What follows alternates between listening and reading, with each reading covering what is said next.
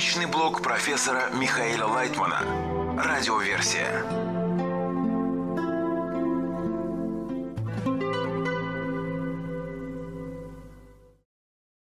Материалы персонального блога Михаила Лайтмана от 19 августа 2022 года.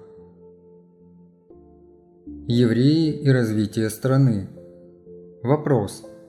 Что будет, если все евреи уедут из Европы? Ответ. Я не думаю, что это произойдет. Когда евреи Франции хотели покинуть ее, а их там полмиллиона, то газеты писали о том, что Францию можно закрывать. То есть их участие в управлении промышленностью, в науке и искусстве такое, что от Франции ничего не останется. Насколько это так, я не знаю, я с этим не связан, но это то, что было – к тому же, на протяжении истории мы видели такие примеры, что когда евреи покидали государство, те угасали. Из телевизионной программы «Кабала Экспресс» 5 августа 2022 года. Радиоверсия. Перестроить систему ценностей. Реплика. Недавно вы дали следующее определение – Насколько ученик старается быть слитым с тем, что говорит ему учитель, то есть заменяет свое мнение на его мнение, этим он может измерить свое продвижение. Ответ. Но это вообще-то непростая комбинация, когда человек заменяет свое мнение мнением учителя. Это уже высокий полет. Кто может это сделать? Не знаю. Такое возможно, когда ученик и учитель находятся в слиянии, соединении – это уже учеба из уст в уста. То есть ученик поднимается верой выше знания, вопреки своему пониманию, принимает мнение учителя выше своего и рад этому.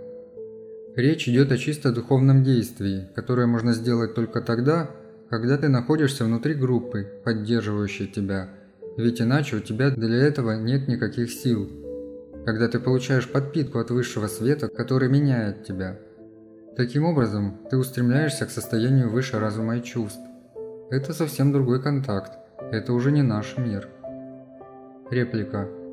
В принципе, в нашем однобоком восприятии мира это невозможно произвести. Ответ. Да, ты должен будешь его поменять. Но это не влечет за собой никаких физических изменений. Нужно просто перестроить систему ценностей. Мнение учителя, мнение группы, товарищей выше твоего – и ты готов аннулировать себя перед ними. Это минимум, без которого нечего дальше делать, поскольку таким образом ты поднимаешься над эгоизмом, и у тебя появляется новое свойство – свойство ощущения вне себя. Свойство ощущения учителя и группы, товарищей означает, что ты начинаешь чувствовать нечто вне себя, и в этом «нечто вне себя» ты ощутишь и Творца, и Высший мир – у тебя получится подложка, на которой ты можешь это почувствовать. Из беседы у меня зазвонил телефон. Как узнать свой духовный уровень? Радиоверсия. Бах, Вагнер, Форд, антисемитизм. Реплика. Когда-то вы сказали, что все композиторы классики и даже Бах были далеки от духовного – в любом случае, их музыку нельзя считать духовной.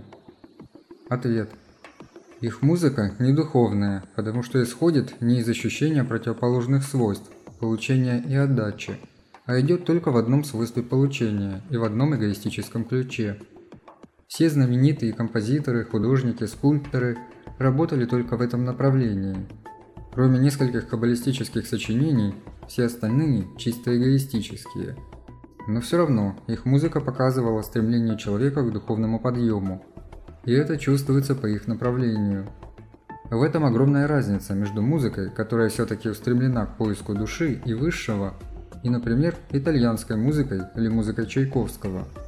Их музыка мягкая, хорошая, нежная, но она не разрывает тебя, чтобы выпустить душу в полет.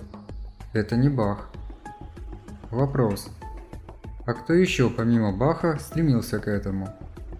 Ответ. Есть еще несколько таких композиторов, живших в средние века, но их очень мало, и никто из них не сравнится с Бахом. Все остальное – это музыка, написанная из чисто эгоистических давлений. Она тоже может быть красивой, но одновременно пробуждает жесткие чувства, совсем другого типа. Например, Вагнер. Прекрасный, талантливейший композитор, но его все время как будто душила жаба, и он должен был каким-то образом излить эту желчь наружу. Несчастный человек. Через него проходила серьезнейшая левая линия. Кроме нее он больше ничего в жизни не видел. Как пишется в свитке Эстер, «Не мила мне жизнь, пока Мордыхай сидит у ворот царя». Это характерное чувство антисемитов, которые ничего не могут с ним сделать. Оно с утра до вечера горит у них внутри, и они не могут от него избавиться. Если говорить серьезно, то я их понимаю и глубоко сочувствую. Это сила, которая специально царит в природе, и люди, в которых она горит, очень несчастны. Находясь все время в этой ненависти, они съедают сами себя, посвящают этому жизнь. Вопрос. Поэтому Гитлер и любил Вагнера? Ответ. Да, проблема в том, что когда ты входишь в корень антисемитизма, ты очень близко находишься к настоящему иудаизму, к Кабале. Поэтому все они догадывались, откуда это все растет, и понимали, что это высшее. Книги об антисемитизме, изданные нашей Академией Кабалы, приведены высказывания многих известных деятелей. Умнейшие, образованнейшие, культурные люди с широкими взглядами сосредоточены в основном на этой идее. В итоге они приходят к правильному пониманию миссии евреев. Посмотрите, что пишет Генри Форд. «Я ненавижу всех их только за то, что они не могут выполнить свое предназначение – я успокоюсь только тогда, когда увижу, что они выполняют свою миссию. Поэтому нам надо ее выполнять. Ничего не сделаешь. Из беседы у меня зазвонил телефон. Бах, Вагнер, Форд, антисемитизм. Радиоверсия. Без человека не обойтись. Реплика. Еже Станислав Лец пишет, «Техника дойдет до такого совершенства, что человек сможет обойтись без себя». Ответ. Я не думаю, что мы до этого доживем, и вообще такое состояние будет, потому что без себя внутренних, духовных, мы обойтись не сможем. Иначе кто мы? Что, мы будем только работать на физиологическое тело? Реплика. Получается так, без себя. Ответ. То есть, что я буду?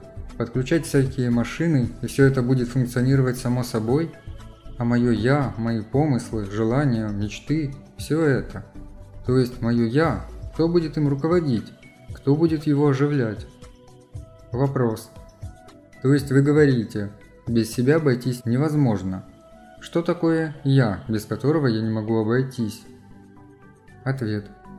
Это часть Творца свыше, которая в тебе, и которую ты в течение жизни должен возвысить, вернуть Творцу, что называется. Возвысить до уровня Творца. И это не заменишь никакими приборами и машинами.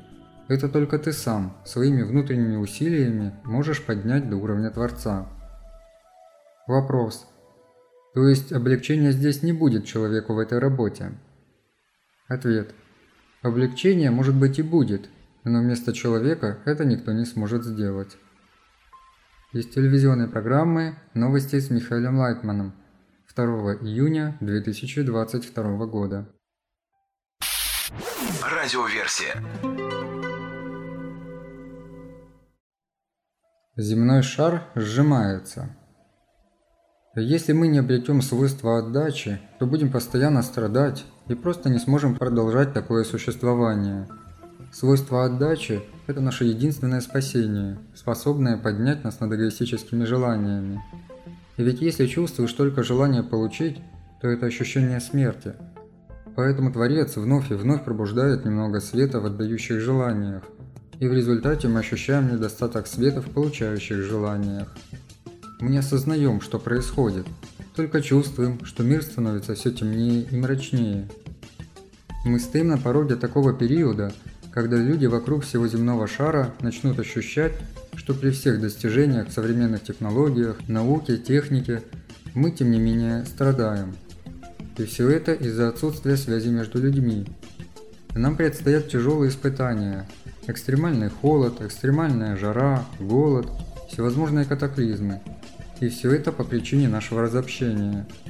Это почувствует каждый человек, неважно в каком уголке мира он живет. И тогда мы поймем, что объединение не просто обеспечивает хороший урожай или спасает от засухи, но через это объединение мы притягиваем к себе благословение, привлекаем высшую силу, которая нас благословит, соединит и продвинет к добру, прольет на нас изобилие свыше.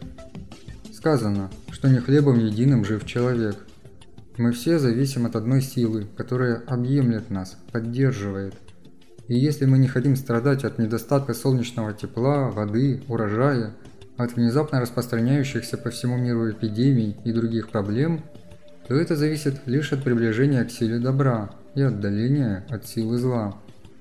А как мы можем приблизиться к добру и отдалиться от зла? Только если сделаем это внутри себя, то есть поймем, что такое добро и отречемся от зла. Если мы будем направлять себя на все большее объединение и поддержку вокруг всего земного шара, то увидим, что в такой форме можем управлять миром, словно поворотом руля. Мы сможем управлять своей жизнью. Вскоре это станет понятно множеству людей, что земной шар сжимается – делается все меньшим, вынуждая нас стать все более связанными и зависимыми друг от друга. Из урока на тему «Прямы пути Творца» 18 августа 2022 года. Личный блог профессора Михаила Лайтмана. Радиоверсия.